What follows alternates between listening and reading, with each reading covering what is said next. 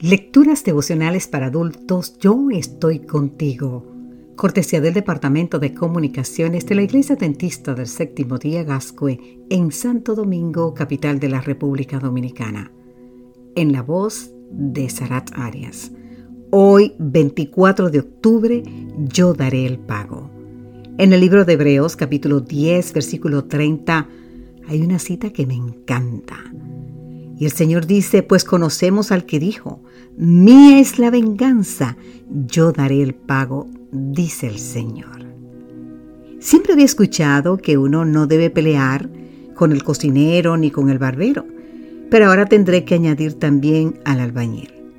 Una familia de Leicester, Inglaterra, por fin había comprado la casa de sus sueños en el exclusivo barrio de Stonegate, tras haber pagado 475 mil libras esterlinas por la casa, el dueño contrató a un albañil porque quería una ampliación de dos plantas, un techo nuevo, cableado nuevo y además que fuera más ecológica.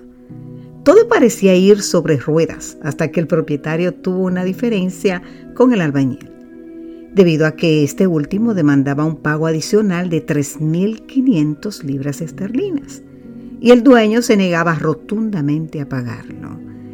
Creyendo que la situación no pasaría mayores, el dueño de la casa se fue con su familia a disfrutar de unas merecidas vacaciones.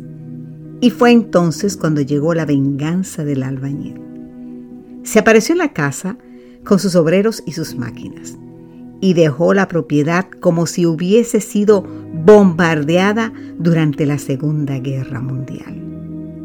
Definitivamente realizó una devastadora venganza. El deseo de venganza es natural en nosotros los seres humanos y no produce nada bueno dejarse dominar por ello.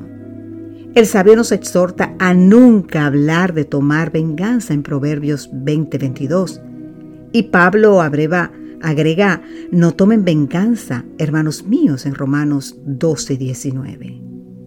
Ahora bien, ¿Y qué haremos con esa persona que nos hace daño? La Biblia lo deja muy claro. Si tiene hambre, dale de comer. Si tuviere sed, dale de beber. Pues haciendo esto, ascuas de fuego amontonarás sobre su cabeza. Así nos dice el libro de Romanos capítulo 12, versículo 20.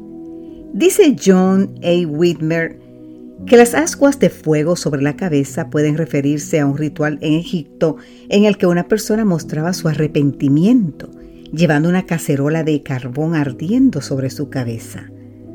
Cuando decidimos no vengarnos y tratar con bondad al que nos hirió, estamos contribuyendo para que esa persona se arrepienta y así estamos venciendo con el bien el mal. Romanos 12:21.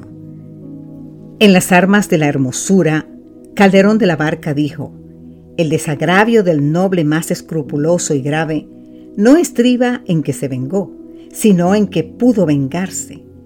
Si hoy nos surge el deseo de vengarnos, querido amigo querida amiga, echémoslo a un lado y confiemos en la promesa divina de Hebreos 10:30. Mía es la venganza, yo daré el pago, dice el Señor. Que Dios hoy te bendiga en gran manera, querido amigo, querida amiga, y recuerda, el Señor va a pelear por ti. No lo hagas tú.